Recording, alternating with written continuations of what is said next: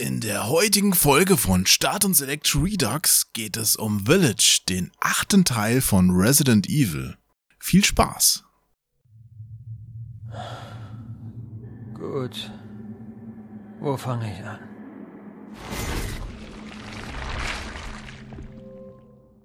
Meine Soundeinstellungen sind einfach Mist. Ich brauche einen Soundtechniker, den ich hier im Wohnzimmer gefangen halten kann, der immer für mich bereitsteht, wenn ich Hilfe benötige. Verstehst du? Ich würde da bei eBay Kleinanzeigen suchen. Meinst du, das geht? Aber die wollen doch bestimmt immer so viel essen und dann haben die auch noch Ansprüche und so. Hm. Und du könntest ihn bei Wish bestellen. Ich glaube, bei Wish bestellt man doch nur Raubkopien. Ach nee, das war Ali, ne? Der schnelle Ali. Jetzt haben wir einmal diese ganzen wunderbaren Memes, so eBay Kleinanzeigen, XY bei Wish bestellt. Ja, aber das sind aber auch so Seiten, über die man sich primär auch nur ärgern kann, oder? Also da funktioniert doch auch nie was. Im Grunde ist das das gleiche wie der Sound beim Streamen, beim Podcast aufnehmen, bei Discord. Warum erkennt Discord bitte schön jetzt mein normales Mikro nicht mehr? Was soll das? Was soll das bitte? Das versteht doch kein Mensch. Du kennst doch das alte Sprichwort, der Mensch plant, Gott lacht. Nee, das kannte ich noch nicht, aber es ist okay. Aber sag mal, Christian, wenn ich jetzt vor kurzem mit Streamen angefangen habe, was ich getan habe. Also wirklich vor ein paar Tagen habe ich mit Streamen angefangen. Und du bist ja so ein erfahrener Streamer. Kannst du mir vielleicht ein paar Ratschläge geben? Was soll ich tun? Auf was soll ich besonders achten? Was sollte ich nicht tun? Das Wichtigste finde ich beim Livestream ist, dass man nicht zu viel versucht zu moderieren. Das ist ein Fehler, den ich auch oft mache. Und eigentlich die meisten Streamern, denen ich folge, die reden einfach nur über das, was ihnen gerade so einfällt. Ich habe immer das Gefühl, manche, so wie auch ich, probieren dann immer so, hey Leute, heute spielen wir, jetzt zeige ich euch. Ich glaube, das ist nicht die DNA des Streamens. Also wenn du einen Ratschlag von mir haben willst, versuch nicht der Fernseh-Show-Moderator zu sein, sondern einfach Jo Hesse zu sein. Aber der bin ich ja immer. Das ist ja vielleicht langweilig. Findest du? Finde ich nicht. Nee, aber sag mal, das ist doch, ich, ich weiß nicht, ich, du rätst mir, die Leute zu ignorieren? Nee, nicht die Leute zu ignorieren, aber eher mit den Leuten so. Ich rede doch gerne mit denen. Ja, aber du kennst doch so dieses Gefühl, dass man ja immer mit so, wenn man mit, mit Leuten auf der Couch sitzt und ein Spiel spielt, dann redet, Ja. redet man ja auch nicht so, als ob man jetzt dem gegen dem anderen oder der anderen das Spiel erklärt. Und so kann man ja auch mit den Zuschauern umgehen. Also ich habe deine Streams noch nicht geguckt und ich schaue sie mir sehr gerne an, sobald ich mal einen erwische. Ist besser, du guckst noch nicht. Ich finde, ich bin noch nicht würdig. Also das ist echt so, momentan, ich habe da jetzt auch so Funktionen aktiviert und dann, oh, ich weiß nicht.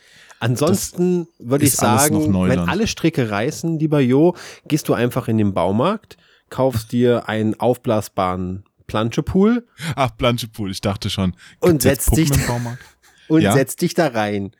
Ich glaube, das ist doch auch schön. Wird man da nicht gesperrt? War da nicht irgendwas? Ah, die Werbung wird dir abgedreht, aber vielleicht kannst du ja Patreon oder so dafür etablieren, dass man Ich dir einfach noch mehr Badezusätze schickt.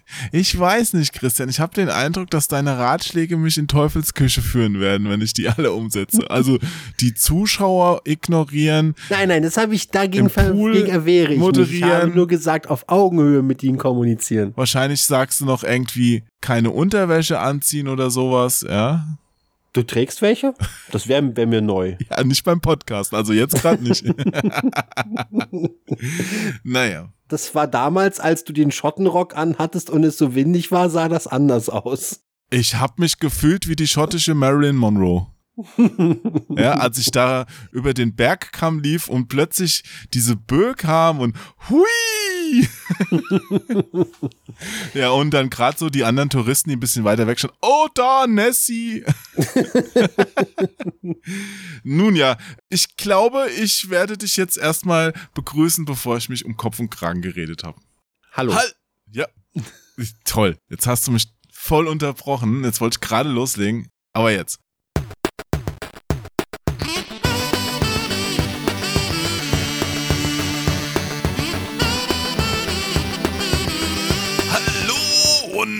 Und herzlich willkommen zu einer neuen Folge Start und Select Redux. Mein Name ist Onkel Jo. Neben mir im Internet sitzt Christian Liebert, Senior Influencer Marketing Manager und Liebhaber von Videospielen. Den Gag habe ich schon mal gebracht. Ich habe jetzt einfach den Text rüber kopiert. Ich hoffe, es fällt keinem auf. Ich weiß auch gar nicht, ob da jetzt jemand schon mal die alten Podcasts mit uns gehört hat. Ne? Ist es okay, oder? Ich hoffe doch, dass, dass die gehört wurden. Ja, ja, gehört wurden sie schon, aber ob sie es jetzt behalten haben. Egal.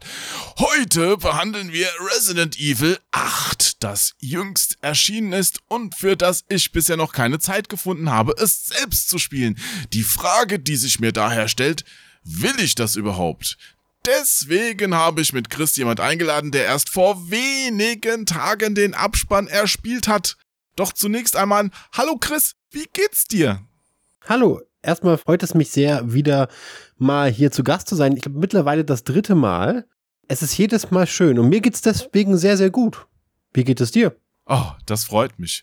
Ja, ich bin ein bisschen gestresst, ein bisschen gestresst wegen diesen ganzen Soundsachen, die mich einfach nerven, aber ansonsten geht's mir auch ganz gut. Ja, können wir eigentlich aufhören. ja, also das war ein schöner Podcast. Ich glaube, die wichtigste Frage wäre geklärt, wie es uns geht. Dementsprechend viel Spaß noch mit Resident Evil Village und bis zum nächsten Mal. Nee, so einfach kommst du mir hier nicht vom Haken. Verdammt. Ich möchte schon wissen, ob sich das für mich rentiert, weil zu meinem Background Gut, wir haben ja schon mal über Resident Evil geredet. Also den Vorgängerteil, den fand ich sehr gut. Und jetzt für Village, also den achten von Resident Evil, hatte ich noch keine Zeit, weil ich habe in der Zeit, als es rauskam, gerade Assassin's Creed, das neue Add-on, gestreamt sogar. Und das hat mir auch sehr gut gefallen, hat aber meine Zeit beansprucht. Und jetzt frage ich mich, jetzt bin ich schon wieder in so einer Situation, lasse ich es links liegen oder hole ich es noch nach? Was würdest du mir raten? Links liegen lassen auf keinen Fall. Ist ein großartiges Spiel, um mal das Review vorwegzunehmen. Ist ein großartiges Spiel. Ich hatte sehr, sehr viel Spaß damit und ich bin der Überzeugung, dass es für die meisten Fans, weil für mich ist es das auf jeden Fall, nochmal eine deutliche Steigerung zum ohnehin schon guten siebten Teil ist. Okay, also in jeglicher Hinsicht, also sowohl grafisch als auch spielerisch, inhaltlich, von der Geschichte her, oder wie meinst du das? Ja, kann man eigentlich sagen. Also ich glaube, wow. Capcom hat die Zeit sehr gut genutzt mit den beiden Remakes, die sie ja veröffentlicht haben, ja. im Hintergrund am achten Teil zu arbeiten und das merkt man dem Spiel einfach an. Das ist nochmal deutlich größer als der siebte Teil. Die Geschichte ist nochmal umfangreicher und sie schließt auch letztlich an die Geschichte des siebten Teils an und will auch nicht zu viel spoilern, aber beendet auch in vielerlei Hinsicht die Geschichte des siebten Teils. Und dadurch kann man die beiden Teile wieder als eine in sich fassende Reihe zählen. Der siebte Teil war ja so ein bisschen, bisschen autark, weil er basierte zwar auf den alten Teilen, hat aber doch seine eigene Geschichte erzählt. Ja. Und der achte Teil baut jetzt darauf auf und dementsprechend erzählt er die Geschichte weiter. Man hat die Figuren, die man, die man schon kannte. Man hat auch neue Figuren natürlich mit dabei. Grafisch ist es. Na, Moment, Moment, dann lass uns gerade mal bei dem Aspekt bleiben. Okay. Das würde mich nämlich dann interessieren, ob man den siebten auch zwingend gespielt haben sollte, bevor man jetzt Village angeht. Fehlen einem da sehr viele Aspekte, die man nicht versteht, falls man den siebten nicht gespielt hat? Weil du meintest ja, es schließt direkt an. Also es ist natürlich eigentlich immer zu empfehlen, also für mich als Fan ist es sowieso Pflicht und es ist auch sehr empfehlen, den siebten Teil gespielt zu haben. Wenn man jetzt aber sagt, boah, das ist mir jetzt zu viel und ich will auch eigentlich nur Village genießen oder Village erkunden, dann ja gibt's am Anfang so ein kurzes drei Minuten Filmchen, das so ganz ah. grob die Story zusammenfasst. Also das kann man auch skippen. Also wer sagt, mein Gott, ich will mich nicht spoilern, ich will den siebten Teil noch gerne plötzlich doch lieber noch schnell vorweg spielen oder ich spiele ihn hinten dran, der kann das aber auch skippen ich glaube, man wird als Spieler schon insofern abgeholt, dass man die Geschichte verstehen kann. Ich glaube aber, wer so wirklich die Motivation der Charaktere nachvollziehen können will, der sollte auf jeden Fall den siebten Teil und zumindest die Erweiterung Not a Hero gespielt haben. Mit Chris Redfield. Genau. Chris Redfield, der alte Resident Evil Recke Veteran, der spielt ja jetzt auch in Village wieder eine große Rolle, korrekt? Chris? Was zum Teufel? Tut mir leid, Ethan. Nein! Was? Warum? Genau, also eine große Rolle, er spielt eine übergeordnete Rolle. Eine große Rolle wäre, glaube ich, zu viel des Guten, denn er ist auch weite Teile der Handlung nicht da. Da macht er so sein eigenes Ding. Man trifft ihn dann aber zwischendurch und gegen Ende hin trifft man ihn dann nochmal deutlich mehr. Mhm. Aber am, man ist In den Kopf. weite Teile der Handlung ist Ethan ist ja wieder der Hauptcharakter, ist auf sich alleine gestellt. Also Ethan, der gleiche Hauptcharakter wie schon im siebten Teil.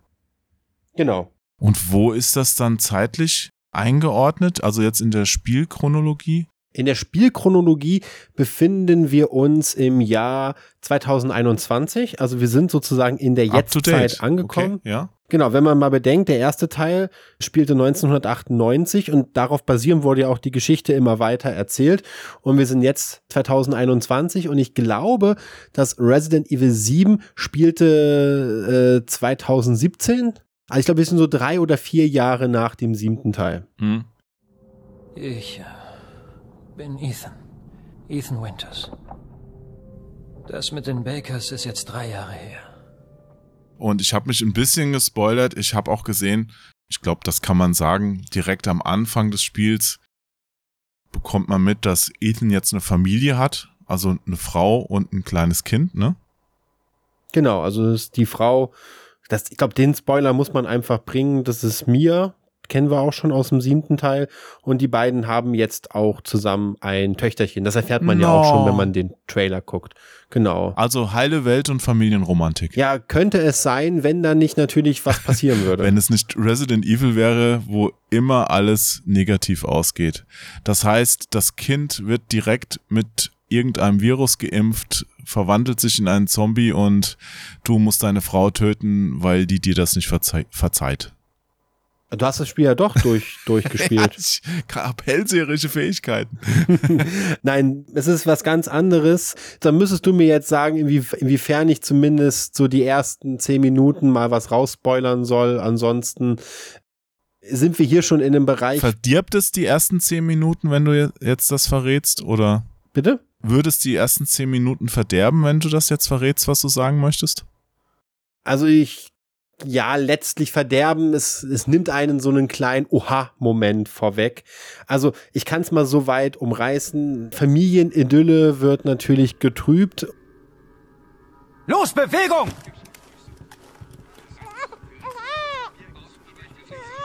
Sauber. Rose, was macht ihr mit meiner Tochter? Das Töchterlein kommt abhanden und Papa Ethan muss sich auf dem, äh, auf dem Weg machen. Also, oder andersherum, er wird plötzlich in einem Lastwagen wach und um sich herum Tod und Verderben. Oh. Und er macht sich auf dem Weg, seine Tochter zu finden. In den Tiefen von Rumänien, nämlich sogar Transsilvanien.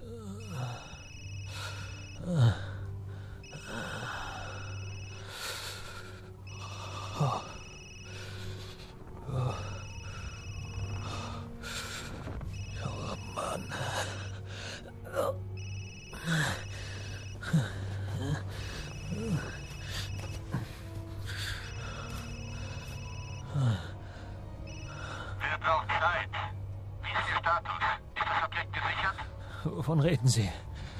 Wo ist Chris Redfield? Und Rose? Wer ist sicherer Kanal. Ja, ich glaube, das kann man ja verraten, weil das verrät ja der Titel alleine schon. Es heißt ja Village. Und das habe ich dann schon ableiten können, dass er in einem Dorf quasi zum Einsatz kommt. Genau, also zum Einsatz im Sinne von, er kommt da wieder zu sich. Also sie wohnen auch in der Nähe, nicht des Dorfes, aber sie wohnen in Europa. Sie sind umgezogen Mhm. nach den Ereignissen vom siebten Teil, haben ein neues Leben in Europa begonnen. Ethan hat eine Militärausbildung gemacht. Das wird am Anfang ganz kurz mal Eine erwähnt. Militärausbildung, ja, damit er jetzt auch die dicken Waffen benutzen kann. Ja, damit es, glaube ich, ein bisschen nachvollziehbarer ist, warum. äh, Man hat ja vorher bei Resident Evil spielt man ja immer diese Army-Typen. Ne? Du hattest eben Chris Redfield, der ist ein, der ist ein äh, völlig durchtrainierter Spezialeinheit-Typ. Jill Valentine äh, ist ja ne, ebenfalls wie Chris, äh, hat ein hartes Training durchgemacht. Leon S. Kennedy, der auch ja zumindest äh, seine Ausbildung an der Polizeischule gemacht hat. Ich glaube, Claire Redfield war die erste, die da so ein bisschen rausgestochen ist, wobei man bei ihr noch sagen kann, okay, sie hat vielleicht durch Chris so ein bisschen taktisches Training mitbekommen. Im Kinderzimmer oder was? Ethan, der war halt so ein Bürorocker. Ja. Der war so ein Bürostuhlrocker, ist im siebten Teil ja dann über sich hinausgewachsen. Und ich glaube, da das im achten Teil noch ein wenig doller wird, auch teilweise die Waffen, die wir verwenden. Ich glaube, ich habe man einfach gesagt, komm, Ethan, dann kriegst du jetzt auch mal ein bisschen Ausbildung dahinter. Mhm. Aber das, das ergibt übrigens auch eine wunderbare Gameplay-Mechanik, denn Ethan kann jetzt auch Gegner besser abblocken. Er kann gegnerische Schläge abblocken und kann, wenn man das richtig anwendet, auch den Gegner zurückstoßen. Und diese, diese Rückstoßmechanik ist zumindest im höchsten Schwierigkeitsgrad wirklich essentiell fürs Gameplay. In welchem Schwierigkeitsgrad hast du es gespielt? Ah, ich habe es mich nicht getraut diesmal. Ich wollte wieder auf Veteran spielen, auf Hardcore, aber habe dann gesagt, ich will lieber die Geschichte genießen und hab's auf Mittel gespielt. Mhm. Mittelmäßig. Mm. Aber du sag, im siebten Teil hat ja schon das Spiel so seinen Reiz daraus gezogen, dass Ethan eigentlich nicht darauf vorbereitet war, dass er jetzt da auf Zombie-Horden trifft. Also, dass er so ein bisschen immer am Weglaufen war, immer in der schlechteren Position. Aber so wie du es jetzt gerade erzählst, er hat eine Militärausbildung gemacht, er findet echt durchschlagkräftige Waffen. Das klingt im Grunde schon recht anders. Also ist es wirklich noch das Gleiche? Das ist, oh, das ist eine ganz schwierige Frage, denn ich unter, ich bin nicht Teil dieses, dieses Spielerlebnisses. Für mich war der siebte Teil auch nie, oh mein Gott, ich bin ja in der Nachhut und muss jetzt gucken, wie ich es hinkriege. Für mich waren die Action-Parts immer eigentlich eher so spaßig. Ja, aber am Anfang, wenn du jetzt alleine an den Anfang denkst, wo du da in diesem Haus bist, du weißt nicht, was da los ist, da ist irgend so eine durchgeknallte Familie und jemand verfolgt dich, das fand ich schon, wow, das hat mich schon gut gepackt. Das finde ich super spannend. Also da fand ich mal wieder so, das ist Resident Evil, so wie ich es eigentlich in Erinnerung hatte und nicht dieses, ich knall jetzt 500 Zombies ab und dann noch fünf Bossgegner-Kreaturen. Der Junge muss was essen. Er muss sein Abendessen haben. Komm her, Junge. Los jetzt, komm schon. Komm schon, komm schon, komm schon. ist auf nicht, auf nicht! Er ist es nicht, Jack! Er ist es nicht! Als verdammte Maul, Ich hab Margaret. das für ihn gemacht! Raus Oh, du bist ein Mistkerl! Ich kann es nicht glauben, Mistkerl! Er ist es nicht! Er ist es nicht! Das sollte ein ganz besonderes Festmahl sein. Komm her, Junge. Das finde ich eigentlich einen wunderbaren Punkt, denn ich habe letztens erst Resident Evil 1 wieder durchgespielt. Das Original, also das richtige Original, nicht das Remake. Als Director's Cut? Mm, Nee, nee, ich habe es auf dem PC gespielt. Da gab es Hm, zum okay. Glück immer schon Ja, ja, ja, ja. das, das bunte Intro und Uncut. Äh, und zumindest, was mir da nochmal aufgefallen ist, ist, dass wir alle eine verzerrte Erinnerung an den ersten Resident Evil haben. Oder generell an diese erst, es- viele sprechen ja immer von diesen ersten drei, diese Playstation, äh, den Playstation 3 Teiler. Am Ende stand ich wirklich wie der Sheriff mit zwei randvoll gefüllten Munitionstaschen sozusagen. Mit Vor deiner Haustür und hast alle gedacht, Waffen egal, voll aufgeladen und dieser arme, kümmerliche Tyrant-Endgegner, der da aus seinem Glas gehupft kommt, der tat mir schon so ein bisschen leid, weil der hat einfach so gar keine Chance gehabt. There is three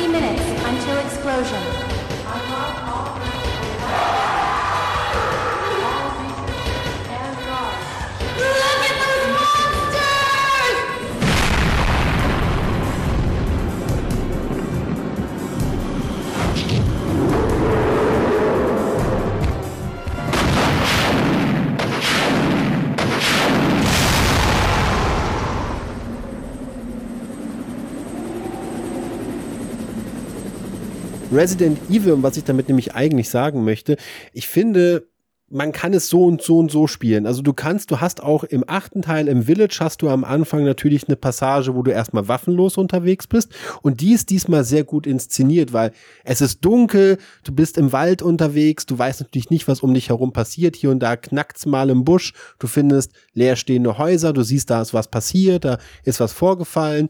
Es dauert sehr lange, ich glaube fast eine Stunde, bis du überhaupt so in der, in der das, das erste Mal in dieser in der Situation bist, um dich zu ballern. Und auf dem Weg bis dahin passieren natürlich schon Sachen. Da ist nochmal die Erfahrung da, die du jetzt gerade beschrieben hast, so dieses, man ist immer am gucken und das, man fühlt sich total schwach in einer unbarmherzigen Welt. Und dann aber ist wieder so eine Passage, wo du Waffen bekommst, wo du dann auch dich verteidigen kannst. Mhm. Und dann kommen aber, und das macht ja mittlerweile Resident Evil sehr gut, dass sie immer wieder Passagen haben, in denen du in der, in dem du im Vorteil bist. Und dann wieder Passagen haben, in denen das Spiel wieder im Vorteil ist. Und das, das wechselt sich dann Mhm. immer ein bisschen ab. Na, ich habe halt das Gefühl von Resident Evil immer in Erinnerung, dass ich die ganze Zeit mit knapper Munition, mit zu wenigen Speicherpunkten gesegnet war und immer weglaufen musste. Das ist für mich so ein bisschen das Resident Evil Feeling. Wobei, da gebe ich dir auch recht, im zweiten Teil war es noch ein Ticken anders. Schon, im Vergleich auch zum ersten, da kamen ja auch mehr Gegner und so da war auch dieses Rumgeballere, ging schon los, aber du hast halt bei den ersten Teilen auch immer das Problem mit der Perspektive gehabt und dann hast du mal einen Schuss vorbeigesetzt und super, wenn du drei Patronen Mhm. im Revolver hast, dann, wenn der eine vorbeischießt, dann tut's halt auch schon weh. Ich glaube, du hast wahrscheinlich das PlayStation Original gespielt, gehe ich Ja, ja. sehr stark Ja. von aus. Ich glaube, da gab es in der in der PAL-Fassung auch noch nicht das automatische Anvisieren wie in der japanischen Fassung. Und das war, glaube ich, in der PC-Fassung gab es das automatische Anvisieren schon, dass das Spiel schon, wenn du in den Raum gezielt hast, schon eher in Richtung des Gegners gezielt hat. Ich weiß, wir waren immer alle so nervös, da gingen die ersten Kugeln immer so in die Decke, in den Fußboden und dann hast du mal getroffen, so. Und ich glaube, wenn man das heute nochmal spielt, also ich habe es ja erst vor kurzem getan, man kennt ja auch die Tricks, ne, mit der, mit der Schrotflinte immer nach oben schießen, damit es ein garantierter Kopfschuss ist und Mhm. dann spart man halt schon sehr viel Munition. Aber ich gebe dir schon recht, es ist so ein Gefühl, ich glaube, das kommt auch darauf an, wann und wie man das erste Mal mit der Reihe in Kontakt getreten ist. Ich spiele Resident Evil seit, ja, seit bestimmt, boah, über 20 Jahren, jedes Jahr alle neuen Teile, teilweise auch die alten nochmal. Ich glaube, ich habe dann eine andere Wahrnehmung auf die Reihe als jemand, der sagt, oh cool, jetzt ein neues Resi draußen, Mhm. das gebe ich mir mal wieder. Und dann macht man es, ah, ist aber ganz anders, als es in meiner Erin- Erinnerung ist, wie ja viele Dinge ganz anders sind wie in der Erinnerung. Ja. Ich meine, in meiner Erinnerung ist auch das Superman-Spiel für den Sega damals toll gewesen. Und fürs N64, ja. Das habe ich, das habe ich leider zum Glück eigentlich nicht gehabt. Ich habe kein M64 besessen. In short time, your fate will be sealed, Superman. Then there's no time to waste. Die Superman-Spiele, die waren damals alle so schlimm. Also auf jeder Konsole, das ging schon auf dem Atari 2600 los. Konntest du alle in die Tonne kloppen. Ich kenne zumindest Videos vom Superman N64-Spiel und diesem bockschweren Anfang. Ja, du, wir können es mal spielen. Ich habe das Modul hier. Also da baust du einfach mal dein N64 auf, dann bring ich das mal mit, wenn Corona rum ist. Sobald ich mir ein N64 zugelegt habe. Ach so, dann bring ich meins mit. Ist es okay. Ich habe auch das mit Speichererweiterung. Uh. Wobei ich nicht weiß, ob es Superman wirklich unterstützt und ob es einen Unterschied machen würde. Egal. Ja. Nee, aber was ich sagen wollte, lass uns dann doch kurz mal noch auf den Ort eingehen. Du meintest, es spielt in Transsilvanien. Mhm, genau. Da erwarte ich natürlich auch eigentlich gar keine Zombies, sondern Vampire. Täuscht mich da jetzt meine Erwartung? Ich meine, Transsilvanien, da denkt ja jeder sofort an Dracula und oh, in seinem Schloss und der will mein Blut und nicht mein Gehirn, oder? I am Dracula. The blood is the life, Mr. Renfield. Ja, genau das passiert ja auch. Es hat ja auch für einige Diskussionen gesorgt, denn sie sind ja schon mit dem siebten Teil von den Zombies als Gegner letztendlich, also sind ja schon sehr lange, haben ja schon durch die, also eigentlich seit dem vierten Teil sind ja schon neue Gegnertypen hinzugekommen. Mit dem sechsten Teil ging es nochmal gegen Zombies, aber auch im siebten Teil Mit dem Molded wurde ein neuer Gegnertyp eingeführt. Den gibt's auch diesmal wieder. Und ich finde es ganz interessant, sie haben nämlich genau diese beiden Komponenten mit drin, Werwölfe und Vampire. Das hat natürlich die Fangemeinde so ein bisschen verunsichert, so dass die, weil Resident Evil war ja immer so dieses, ne, so dieser mm, Horror aus dem Biolabor und Zombies und Genexperimente und plötzlich hast du da eben Vampire und Werwölfe und das sind auch wirklich, das ist so der Gegnertyp. Ich kann zumindest so, insoweit sagen, es ist am Ende Resident Evil und alles hat seinen Grund.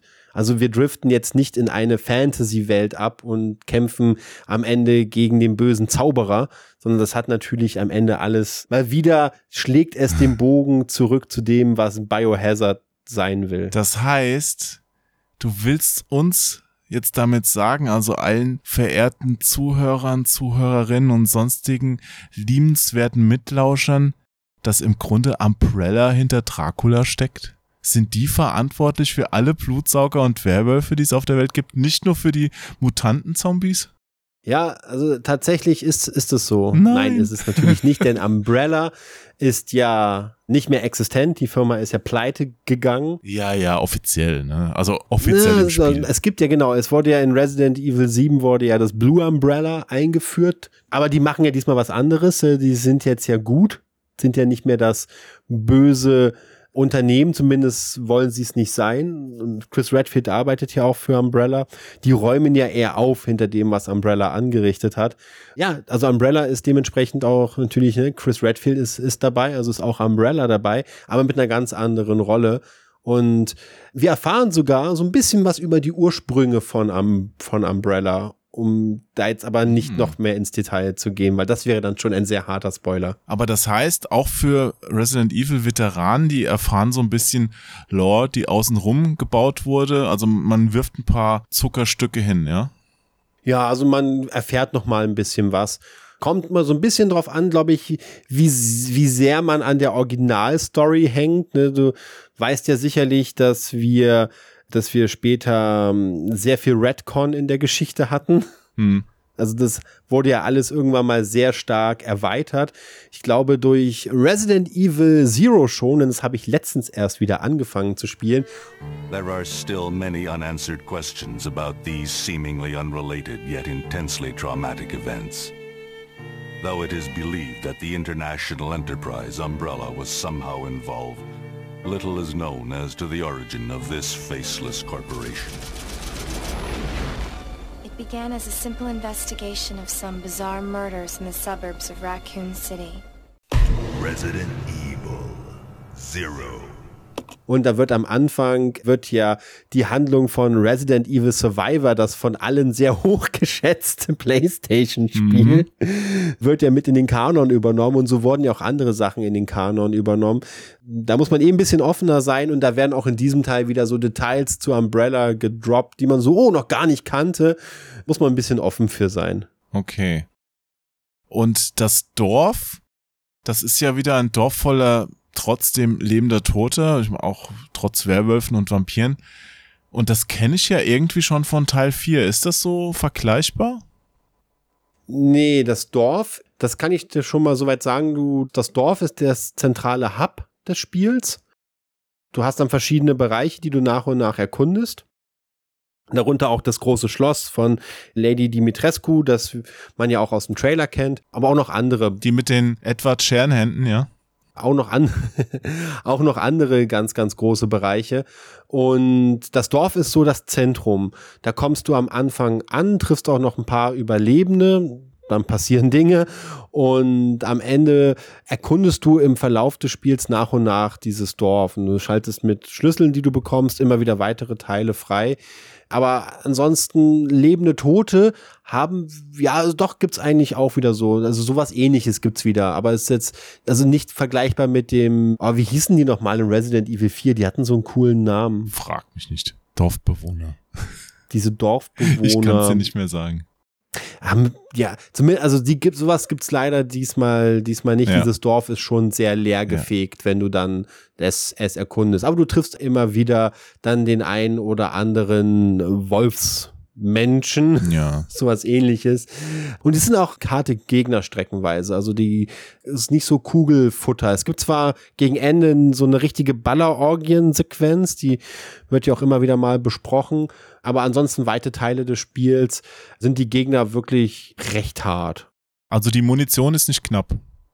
Kommt drauf an, wie gut du triffst. Mhm. Wie ist denn das Trefferfeedback? Das Trefferfeedback ist sehr, sehr gut, aber die Gegner weichen auch deinen Schüssen sehr gut aus. Ist das wirklich sehr, sehr gut? Das wundert mich jetzt, weil ich hatte mir mal ein Video angeguckt und dann dachte ich, der trifft den jetzt, aber man sieht's kaum. Also klar, ein wenig verfärbt es sich an der Stelle, Ach so, aber es ist das? nicht so, dass der jetzt beim harten Treffer den Arm so zurückreißt. Das fand ich gerade im siebten Teil recht gut umgesetzt und dachte ich, mh, das sieht eher nach Rückschritt aus. Find, also das kann ich so nicht bestätigen, weil du hast einfach Gegnertypen, die haben auch zum Beispiel Waffen. Mhm. Und wenn du die halt dann an der richtigen Stelle triffst, dann verlieren die auch ihre, ihre Waffe.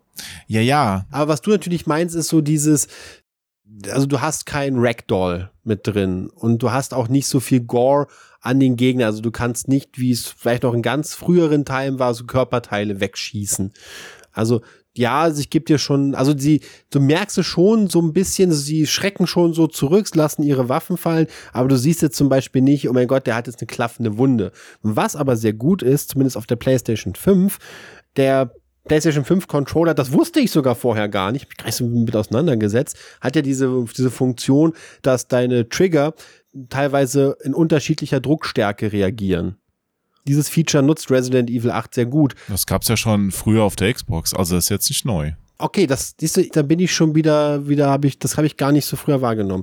Aber zum Beispiel, wenn ich mit Messer schlag, zieht sich der Trigger total leicht. Also dann spüre ich keinen Gegendruck. Und du merkst, wenn du auf die Pumpgun umstellst, gibt's einen Klack im Controller und dann zieht sich der Trigger enorm schwer. Ah, okay, so krass ist es natürlich nicht gewesen. Das ist, glaube ich, schon jetzt auch mit der PS5 dann ein echt schönes neues Feature, ja.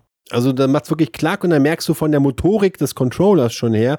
Dann, Mhm. ich, also ich dachte zuerst, äh, ich, ich war, ich habe noch, da habe ich noch die Demo gespielt und hatte dann die Pumpgun und dachte, yay, und dachte, oh, wenn das zieht sich, hast du aus Versehen Cola irgendwie über den Controller verschüttet. So, das hat sich wirklich angefühlt, ja, wie als ja. ob die Taste verklebt wäre. Dachte ich mir, scheiße. Und dann habe ich die Waffe gewechselt und plötzlich, oh, geht der wieder ganz leicht. Und da fiel mir erst auf, dass sich die Sensorik des L&R-Triggers passt sich der Waffe an. Und das finde ich gibt nochmal ein super Gefühl, dass wenn du dann nämlich das Präzisionsgewehr als Waffe hast, da zieht sich der Trigger unglaublich schwer. Also für so ein Gamepad. Also du musst jetzt nicht mit dem Hammer dagegen, aber es ist schon, da ist schon Kraft nötig ein bisschen. Und das macht natürlich nochmal das Schießen mit der Waffe einfach nochmal viel realistischer. Das mit dem Messer bist du halt schnell und flexibel. Und wenn du halt dann eher ein Präzisionsgewehr hast, was eine sehr starke Waffe natürlich ist, da bist du natürlich nochmal sehr behäbiger. Ja. Und wie wird das mal gespeichert? Zum einen gibt's Quicksave und du speicherst an, ganz typisch an Schreibmaschinen. Auf mittleren Schwierigkeitsgrad gibt's keine Farbbänder. Ich weiß nicht, ob es auf dem, Schw es gibt ja noch zwei höhere Schwierigkeitsgrade. Bisschen Kritik. Einer ist bei einem Vorbesteller-DLC dabei gewesen. Dorf der Schatten. Fand ich strange. Der höchste oder der dazwischen? Der höchste. Ich weiß nicht, ob man den im Spiel freischalten kann. Das habe ich noch nicht nachgelesen. Ja, müsste eigentlich, oder? Also ich kann mir nicht vorstellen, Aber er war zumindest mit dem DLC am Anfang freigespielt. ich kann es mir nicht vorstellen, dass die das wirklich für Vorbesteller da nur reinhauen, weil normalerweise Mhm. diese ganzen Vorbestellerboni im Grunde sind die egal. Mhm. Ich kenne kein Spiel, wo man sie nicht später auch irgendwie gekriegt hat oder wo sie so sinnlos waren, dass sie auch keiner mehr wollte. ja, also auf jeden Fall, den gibt's noch mal als extra Schwierigkeitsgrad. Ich weiß nicht, ob man da dann Farbbänder benötigt. Hm. Ja, also speichern ist dementsprechend kein Problem. Man, man findet allerdings nicht so viele Speicherpunkte hintereinander. Du hast zwar, wie gesagt, die Quick Saves, also die, die automatischen Speicherpunkte, aber diese, dass du wirklich gezielten Spielstand speichern kannst, die sind ganz angenehm weit auseinander. Aber du hast nicht diese Mechanik, äh, wie auch in den Remakes, dass du die Farbbänder sammeln musst. Also es gibt kein Autosave, dass du einfach auf eine Taste drückst und direkt speicherst. Nee, du musst schon immer an einem bestimmten Ort dann sein und da dann Ja, genau. Also entweder Glück haben und einem ein Quicksave im Spiel erreichen oder eben genau einen Speicherpunkt erreichen. Okay, verstehe. Ja. Und noch mal zur Sprachausgabe. Ist die auch auf Deutsch? Ja, es ist komplett auf Deutsch vertont. Ist auch ganz gut. Hast du es probiert auch auf Deutsch oder hast du es auf Englisch gespielt? Ja, ich bin so ein, ich bin so ein Deutschspieler. Ich spiele mal alles auf Deutsch, wenn es geht. Und ist gut. Also nach meiner Meinung schon. Ich habe jetzt keinen Vergleich. Ich hätte jetzt keine Stimme dabei gehabt, wo ich mir gedacht hätte, oh mein Gott, das geht ja gar nicht. Sehr, sehr gut fand ich zum Beispiel, dass eine recht wichtige Figur mh, wird von Lara Loft gesprochen. Geh nicht. Ich lass dich nicht. Bloß, du lebst noch. Hm? Du findest mich besser schnell, bevor meine Freunde dich kriegen. Tick-Tack, wir spielen um dein Leben. Warte! Don't leave. I can't let you. You're still alive,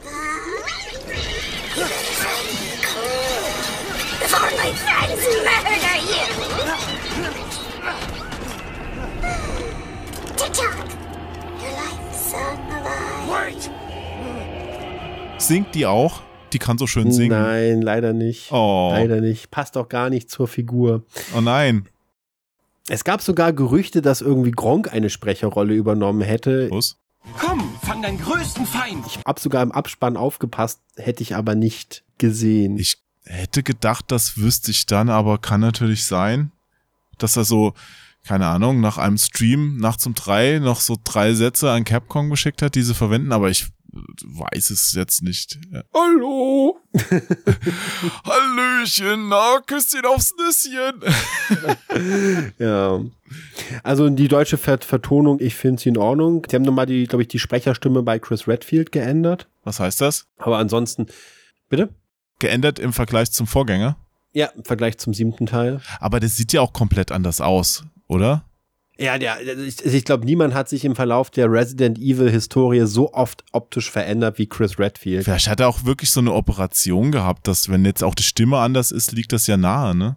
Also du, du hattest ja wirklich eher diesen Rambo-Typen, dann kam ja der etwas schlankere, jugendlichere, dann wieder hin zum Muskelprotz. Also ja. ich glaube, wie gesagt, niemand hat mehr, hat mehr Transformation durchgemacht als Chris Redfield. Aber wo wir hier gerade schon bei Figuren sind, mir ist da, als ich die Liste so durchgeguckt habe, so ein Name aufgefallen und du weißt ja, ich achte ja bei japanischen Spielen ja. immer sehr auf deutsche Namen und da ist mir der Name Karl Heisenberg ja. ins Auge gesprungen und ich dachte mir, haben sie da wieder einen Deutschen eingebaut? Was ist denn das für ein Typ? Karl Heisenberg ist tatsächlich ein wichtiger Charakter, deswegen muss ich aufpassen, wie viel ich verrate. Ja, nicht zu sehr spoilern. Okay, der Spoiler ist nicht groß und zwar, der ist ja, das erfährt man ja schon recht früh, dass es da ja mehrere wichtige Figuren gibt, also mehrere, eine Allianz des Bösen gibt sozusagen und zu denen gehört eben auch Karl Heisenberg und ja, der ist auch, ist auch interessanterweise Fabrikbesitzer. Ah ja. Und ja, gibt leider jetzt nicht so viel Witziges über ihn zu erzählen, ohne zu viel zu spoilern. Ja. Letzte Warnung, Penner! Bitte verzeihen. Setz dich. Ich sagte, setz dich! Kapierst du nicht? Die testen dich. Ich bin der Nächste, richtig? Beseitigst mich, nimmst meinen Platz ein. Denk nicht mal dran. Ich interessiere mich einen Scheiß für dich. Ich will einfach meine Tochter. ich doch auch. Wie sieht denn der aus? Äh, Karl Heisenberg ist eigentlich ein, so ein total, so ein total tougher Typ, ne? Der trägt halt so einen Ledermantel, hat auch so eine, so eine Ledermütze auf. Also jetzt kein, jetzt kein Cowboy-Hut, aber ne, sieht schon eher so wie so ein taffer Typ eben, das kann man super schwer beschreiben. Und er hat einen riesengroßen Hammer. Das ist so sein Markenzeichen. Also läuft der nackt rum. Er hat eine. Entschuldigung, den musste ja. ich machen. Das war quasi ein Elfmeter, ja. Also, ja. Da, das kannst du mir jetzt nicht vorwerfen. Aber der hat ja. jetzt nichts mit, wenn ich Heisenberg höre, denke ich natürlich in erster Linie an den Quantenmechaniker, ja, also den Physiker Werner Heisenberg. Mit dem ist er jetzt da nicht verbandelt, oder? Also verbandelt nicht, aber sie, aber sie teilen auf jeden Fall Interessen, denn auch Heisenberg ist fanatischer Mechaniker. Deswegen auch sein riesiger Metallhammer. Der hat auch eine ganz große Fabrik. Ja. Und was da so passiert, erfährt man so im letzten Drittel des Spiels. Okay. Ja, haben die Japaner wieder was eingebaut. Das ist cool. Vielleicht stelle ich das auch mal in meiner Serie Deutsches aus Japan nochmal vor. Karl Heisenbergu.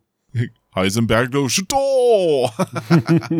ja, aber du hast ja schon ein bisschen angedeutet, handlungsmäßig passiert auch was und da kommt es ja auch zu einigen Wendungen. Wie hast du die so empfunden? Wirkte das stimmig oder eher aufgesetzt? Auf jeden Fall mal was Neues. Mhm. Das ist, war so meine, mein Ersteindruck.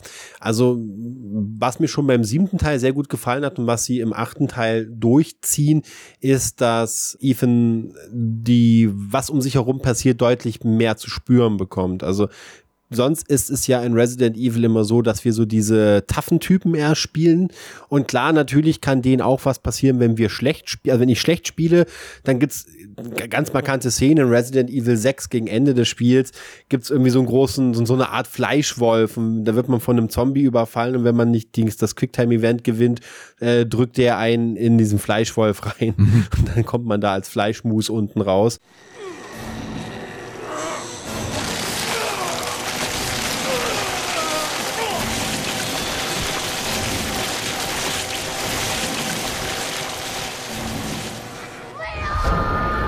Das war schon krass, aber mit Ethan passiert auch während der Handlung immer wieder was. Äh, Wir hatten es ja schon im siebten Teil, da wird dem der Arm abgesägt. Dann kriegt er hier wieder ständig irgendeinen spitzen Gegenstand in die Eingeweide gerammt. Also der wird wirklich richtig durch die Mangel gedreht. Also der Arme. Ja, also das, das könnte auch manchmal glatt ein Torture-Porn. Film sein. Also das muss ich sagen, sie haben den Horror schon entwickelt. Ne? Früher war der Horror immer du allein gegen die Dunkelheit und jetzt ist aber auch wirklich der Horror, dass du ständig damit rechnen musst, dass irgendjemand auftaucht, der Ethan irgendwas abschneiden will. Toll. Also das ist. Da freue ich mich ja. Der kriegt's immer richtig drauf. Der kriegt immer richtig irgendwas, irgendeinen spitzen Gegenstand kriegt er immer irgendwo reingerammt oder Körperteile oh, abgeschnitten. Irgendwo also, reingerammt. Das klingt wirklich schlimm. Ich glaube, ich mache nie Urlaub in Rumänien. nach Odyssey in Assassin's Creed hatte ich ja Lust auf Urlaub in Griechenland, aber ich glaube, nach Village hat man keine Lust, nach Transsilvanien zu fahren, oder? Es gibt ja eine Sache, die hat der Fans sehr verwundert. Und zwar gibt es eine Mechanik im siebten Teil, da kann Ethan ja ständig Körperteile verlieren durch die Molded. Die kann man sich ja dann wieder ankleben mit den First Aid Drinks. Es wird im achten Teil erklärt, warum das so ist. Hm. Also auch hier versucht Capcom zumindest die Mechanik jetzt nicht so einfach, ja, wir haben die jetzt als Mechanik drin, um so ein bisschen mehr Gewalt reinzubringen, sondern plötzlich versuchen sie es zumindest auch zu erklären und das funktioniert.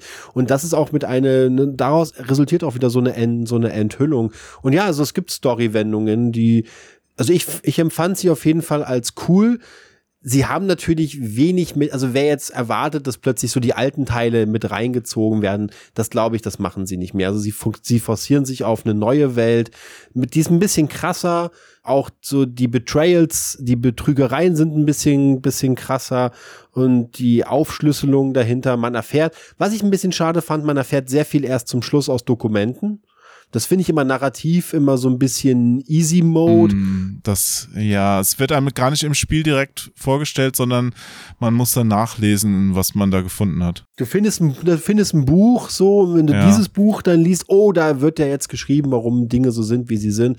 Aber ja, sie, sie lösen noch mal viel aus dem siebten Teil auf. Sie lösen viel um Ethan herum auf. Welche Fragen waren denn da noch offen beim siebten Teil? Ich erinnere mich gerade an gar nicht so wildes. Naja, die neue Organisation, die es zum Beispiel gibt. Okay, ja. Da wird ja gegen Ende hin noch was angedeutet, äh, sehr stark angedeutet. Du weißt nicht, wo, woher Evelyn kam. Äh, Die ist ja, Ja, auch nur ja. plötzlich da. Okay, klar. Das fließt da schon mit ein. Ich fand die, ich fand die Wendungen gut. Jetzt nicht, also jetzt nicht überragend. Also nicht, dass ich sage, oh mein Gott, Top 5 Anime Betrayals, aber das war schon gut. Hat auf jeden Fall nochmal ein paar Fragen geklärt und das macht der achte Teil gut. Er hat ein sehr sauberes Ende. Das Ende ist auch nicht so, oh, wir entkommen, also wie im siebten Teil, wir entkommen aus dem Haus und alles ist gut oder alles wird wieder gut, sondern es gibt auch nochmal eine Post-Credit-Scene, die nochmal ein bisschen was zeigt, was erklärt. Sehr respektvoll auch mit dem Charakter um, umgeht. Deswegen finde ich schön. Also ist natürlich am Ende für die eher fürs große Kino geschnitten als für die Fans im, äh, im Nischenkino ums Eck. Hm. Aber wie passt das zusammen? Ich muss nochmal auf die Gewalt zurückkommen. Ja. Wir hatten ja zum einen gesagt, bei Treffern gibt es nicht so viel Blut, äh, man kann jetzt keine Körperteile so richtig abschießen oder sowas. Und du sagst aber andererseits, ist es viel krasser als vorher. Wie machen die das denn? Naja, zum einen ist der Gewaltgrad nicht in der Darstellung der Gegner, aber in des Spiels einfach krass. Also was in was in Zwischensequenzen passiert. Es gibt so eine ganz markante Szene, da versucht Eve eine Tür zu öffnen, dann, dann, dann passiert was Krasses mit ihm. Du siehst überall Folterwerkzeug zum Beispiel, wenn du in, wenn du im Keller der Burg bist, siehst du überall Folterwerkzeug stehen und immer wird auch beschrieben, was da passiert. Ich glaube, also in dieser Art Darstellung sind sie einfach, also sie sind nicht darin krasser geworden, was passiert, wenn du schießt, aber was um dich herum passiert, das ist einfach stärker geworden. Du badest, also du musst auch teilweise da durch ein riesiges Blutbad tauchen.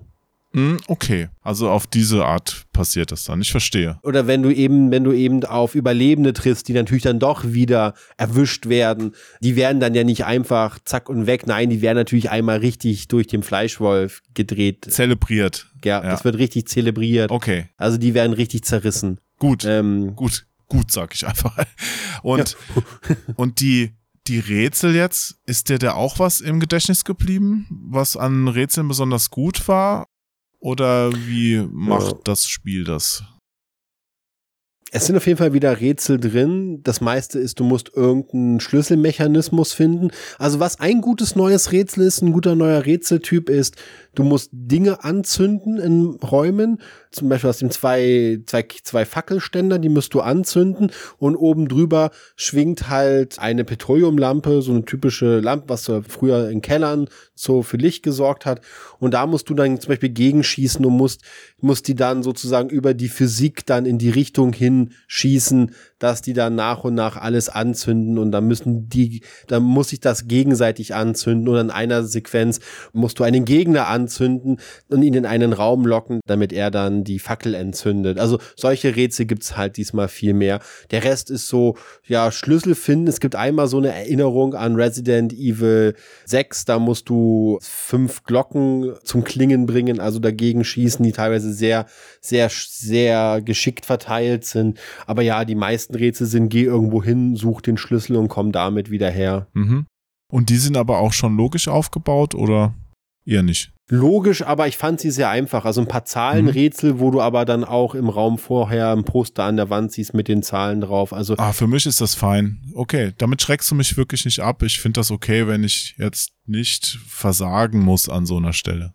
Also es hat jetzt nicht das Rätsellevel von einem Silent Hill, aber es ist auch nicht mehr so geradlinig. Also du kannst auch an super vielen Collectibles, also auch an Collectibles sogar falsch gesagt, du kannst an super vielen Secrets vorbeilaufen, wenn du dich eben, also ich bin einmal zum Beispiel den, du kannst, du hast dann so ein Boot und kannst den Fluss hoch und runter fahren und musst den Fluss runterfahren. Ich bin ihn mal einfach hochgefahren, bin dadurch an einen Ankerplatz gekommen, wo ich äh, eine Gruft gefunden habe, oh. wo ich nochmal Schätze drin gefunden habe. Und das fand ich schön. Also das war nochmal so was Belohnendes, ja. dafür nicht der Handlung gefolgt zu sein. Und es hat sich auch schön in die Spielwelt eingefügt. Absolut, absolut wie bei Turrican 2 am Anfang nach links laufen und dann findet man so einen unsichtbaren Bonusstein und Extra-Leben und sowas. Oder bei, ja, Doom, bei Doom 2 am Anfang um, umdrehen und du findest die Kettensäge. Kettensäge, genau, ja.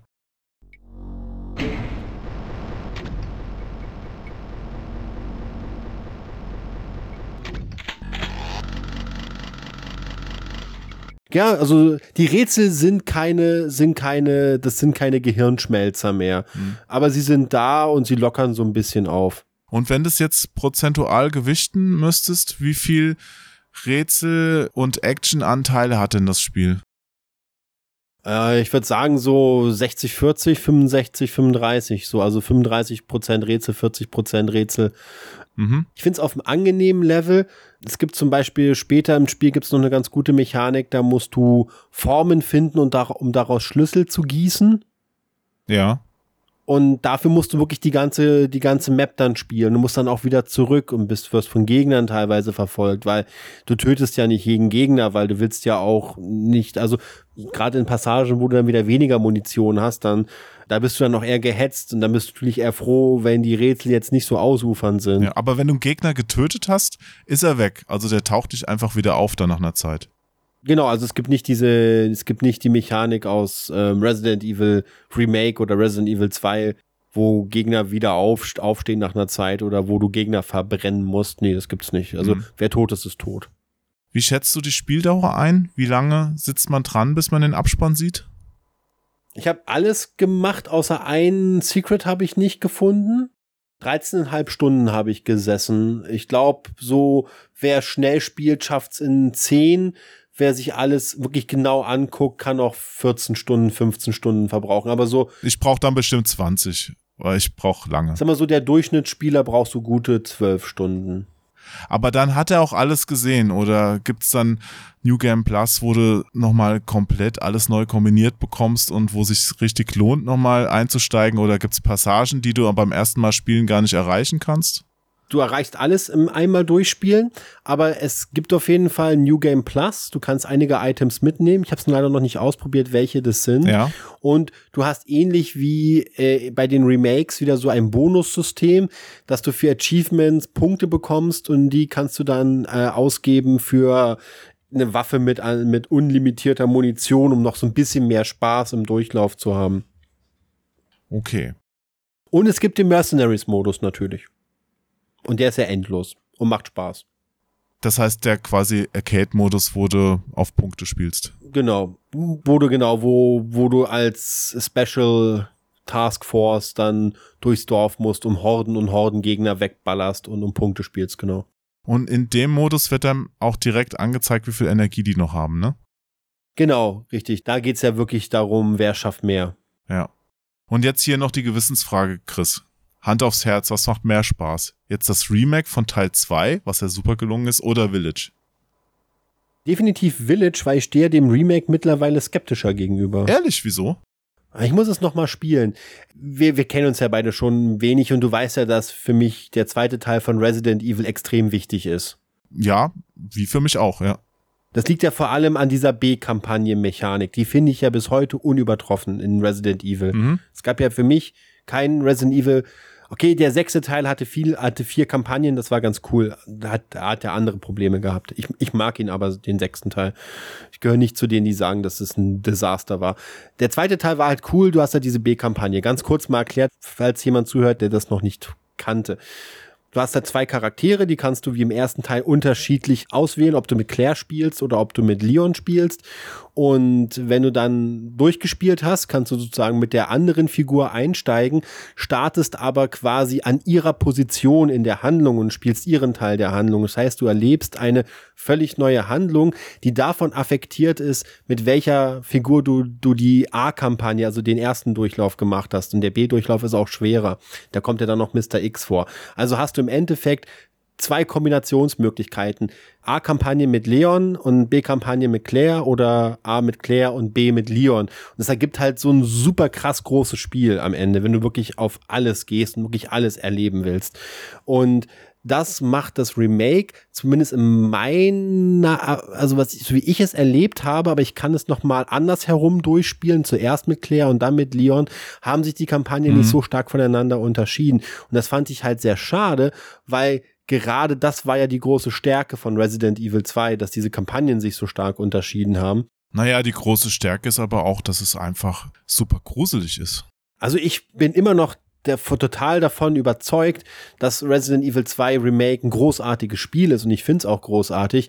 Es hat bei mir nur vielleicht fünf Review-Punkte verloren, dadurch, dass mir erst im Nachhinein, als ich so alles hab sacken lassen, aufgefallen ist, wie lahm doch die B-Kampagne war, im Gegensatz zum Original. Okay. Deswegen, genau, Hand aufs Herz, Resi 2 Remake oder Resident Evil Village. Puh, also ich würde schon sagen Village, weil es einfach das Neuere ist und weil man hier, weil man sich hier wirklich offen unterwegs sein kann. Remake ist halt schlauchig, das darf man nicht vergessen. Village ist halt ein Open-World-Ansatz, da kann man viel mehr Zeit verbringen und sich diese wunderbare Welt angucken. Der zweite Teil ist ja zu größt, also das, wenn du den zweiten Teil mal irgendwann drauf hast, spielst du den halt in einer Stunde durch. Ja. Das ist am Ende ein sehr geradliniges, schnelles Spiel. Das ist halt schwierig. Village ist halt aktuell, das kann aber auch in einem halben Jahr anders sein, wenn ich es dreimal durchgespielt habe. Die große Welt, was da alles passiert. Flora, Fauna geht wieder sehr viel ab. Du hast diese verschiedenen Orte. Du hast das abgelegene Haus im Nebel. Du hast das große, die große Burg der Dimitrescu, die Fabrik von Heisenberg. Du hast ein untergegangenes, so ein kleines sumpfiges, untergegangenes Gebiet. Also nein, kein Unterwassergebiet, aber da hast du eine, du hast dieses Dorf in der Mitte. Du hast dann die verschiedenen Vor- und Nachteile der einzelnen Level. Das spielt sich schon sehr ab, sehr abwechslungsreich. Währenddessen Resident Evil 2 Remake von Anfang bis zum Ende ja das gleiche Spiel ist, nur dass du irgendwann stärkere Waffen kriegst. Und jetzt zähl doch mal die Teile auf von Resident Evil, wo du sagen würdest, die sind schlechter als Village. Ohne große Erklärung einfach mal sagen aus deiner subjektiven Sicht. Also Teil 1 ist schlechter als Village. Lass die grafischen Aspekte mal raus. Dass Village jetzt besser aussieht als in Resident Evil 1 ist klar. Wollen wir es nicht ja umdrehen und sagen, welches Spiel ist schlechter als Village?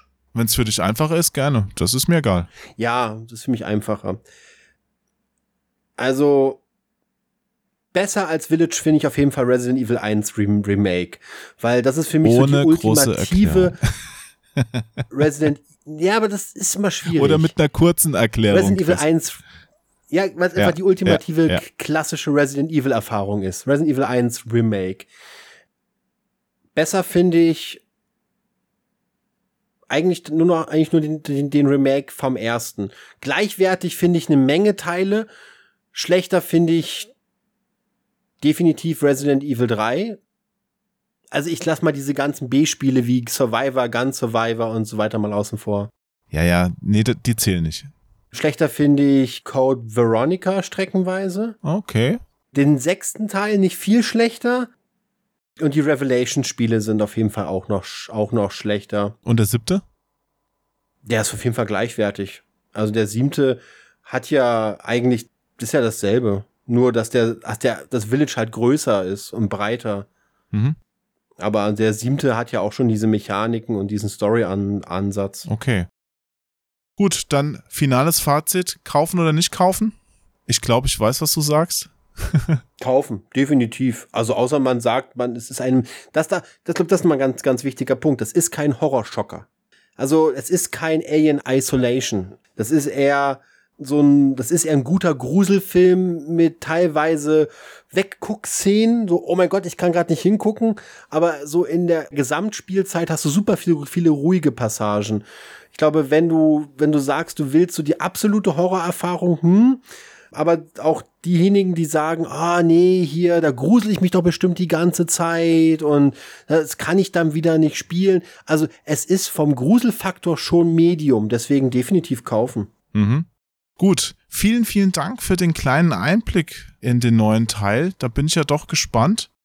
Und als kleine Belohnung habe ich natürlich auch wieder ein Märchen für dich mitgebracht. Das ist aber kein Märchen, ich muss mich schon einschränken. Es ist eine Kurzgeschichte von einer Zuhörerin. Ich lese aktuell immer mal so Kurzgeschichten von Zuhörern und Zuhörerinnen vor, die mir geschickt werden dafür, um denen einfach eine kleine Bühne zu bieten. Und die heißt Traditionen und stammt von Viviane Börner. Mhm. Und wer jetzt hier zum ersten Mal zuhört und das nicht mitbekommen habt, also falls du auch Autor, Autorin bist Mhm. und sowas schreibst und dir denkst, Mensch, das wäre aber mal hier toll im Podcast meine eigene Geschichte zu hören, dann meldet euch bei mir auf Twitter. Ja, also äh, twitter.com slash Joachim Hesse und dann kriegen wir das alles hin. So, einzige Bedingung, sie sollte wirklich kurz sein. Also mein Limit, lest es mal vor und stoppt die Zeit mit fünf Minuten, bitte nicht mehr. Ich hab dir die vorher auch geschickt, Chris. Mhm, habe ich hier. Und ich hab die, damit es nicht so langweilig wird, die wörtliche Rede markiert. Es ist nicht so viel, aber damit du nicht einschläfst, darfst du die vorlesen. Okay? Sehr, sehr gerne. Und es gibt eine männliche und eine weibliche Rolle. Ich habe es dir markiert. So, dann starten wir mal und der erste Satz gehört dir, Chris. Wo zum Teufel ist dieses Ding schon wieder hin? Genervt riss er die Schubladen der alten Einbauküche auf und kramte nach dem Feuerzeug, das immer gerade dann verschwand, wenn man es am dringendsten brauchte. So schien es ein ungeschriebenes Gesetz der Ironie zu wollen. Die verdammte Welt mit ihrer beschissenen Ironie. Er fand es schließlich zwischen angelaufenen Gabeln und verbogenen Löffeln, wie auch immer es dorthin gekommen war. Egal, jetzt hatte er alles, was er brauchte. Ohne denn. Oh, ein Rechtschreibfehler, jetzt habe ich mich verlesen. Ich lese nochmal anders vor. Ohne den Lichtschalter zu betätigen, ging er hinüber ins Wohnzimmer, um sich in den abgewetzten Sessel zu werfen und endlich die Füße hochlegen zu können. Mit dem Unterarm wischte er den kleinen Beistelltisch neben dem Sessel ab, wobei er eine beträchtliche Anzahl von Tabletten auf den Boden fegte. Mürrisch betrachtete er die Medikamente. Wie oft musste er ihr noch sagen, dass sie ihren Dreck nicht überall herumliegen lassen sollte. Er stellte sein kaltes Bier auf das Tischchen und fischte in der Sesselritze nach der Fernbedienung. Draußen trommelte der Regen an die Fensterscheiben wie ein penetranter Fremder, der unbedingt hereingelassen werden wollte. Er schaltete den Fernseher ein, seppte durch die Programme. Nachrichten, ein alter Western, nichts, was ihn interessierte. Schließlich blieb er bei einem Footballspiel hängen. Eine Weile starrte er schweigend auf den flimmernden Bildschirm, ohne das Geschehen darauf wirklich wahrzunehmen. Schließlich holte er eine zerknüllte Schachtel Zigaretten hervor, schob sich eine zwischen die Lippen und zündete sie mit dem alten Zippo, das schon seinem Vater und davor seinem Großvater gehört hatte, an. Dieses Feuerzeug hielt er in allen Ehren. Schließlich war es wichtig, dass manche Dinge in der Familie blieben. Oder etwa nicht? Über das rötliche Licht der Glut hinweg erspähte er eine Gestalt im Türrahmen. Klein war sie und zierlich, ihr Haar lang und dunkel, ihre Augen groß und feucht. Sie war sein Ein und alles. Er brauchte sie wie die Luft zum Atmen.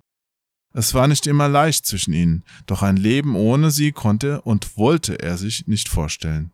Er hatte ihr versprochen, für sie da zu sein und sie zu beschützen, komme was da wolle. Niemals würde er sie verlassen. Komm her, sagte er leise, beinahe nur hauchend.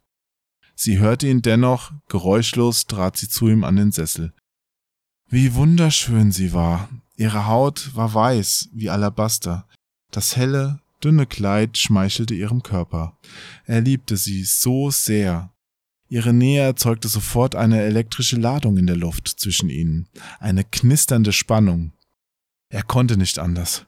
Er musste sie berühren. Seine Finger strichen sanft über ihre Wange. Sie schloss flatternd die Lider. Später würde er sie auf die verdammten Tabletten ansprechen, doch jetzt wollte er den Augenblick nicht zerstören. Hattest du einen anstrengenden Tag? Das musst du noch ein bisschen mädchenhafter vorlesen. Komm, das kannst du doch.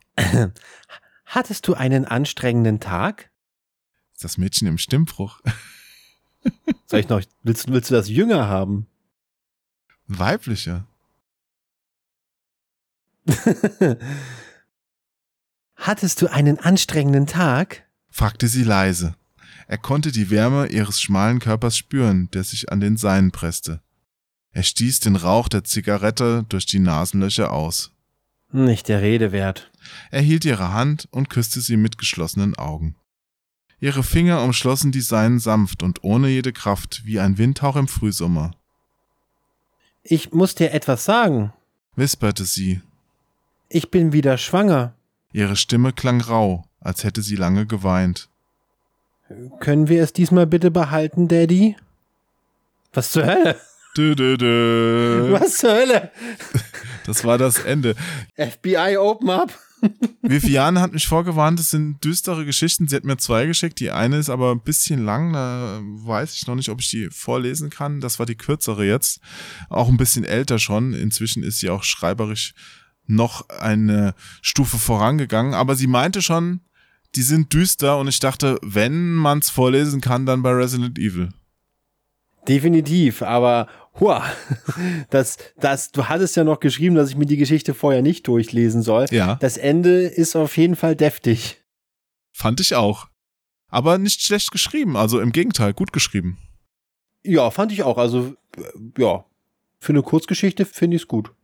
Ich muss mal gucken, dass ich doch manchmal vielleicht noch mal ein Märchen dazwischen schiebe. Nicht, dass die Leute jetzt alle, weil die meisten Geschichten sind ja so ein bisschen in so eine Richtung, dass die dann alle nicht mehr schlafen können, wenn die den Podcast gehört haben. naja.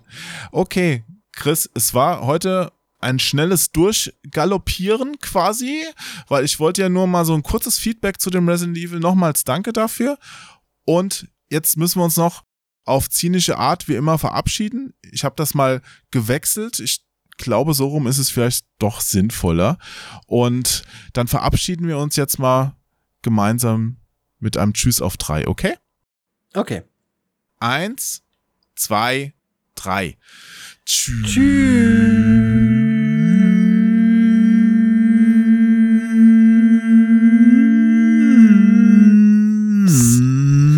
Ich kann das so lang wie du.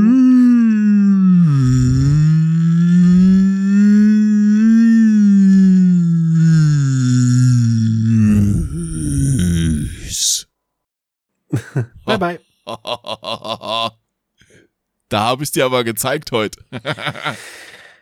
es ist 3 zu 0 für dich. Ah nein, du hast vorher auch. Du musst üben. Was ist da los? Nächstes Mal.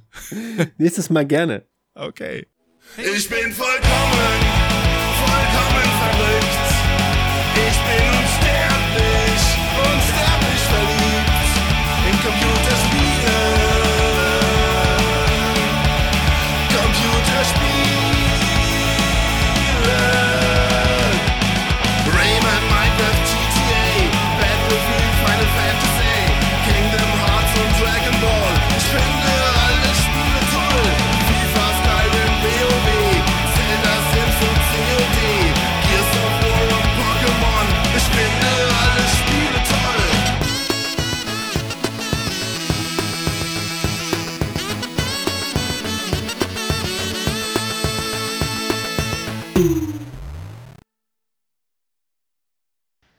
Children of the night.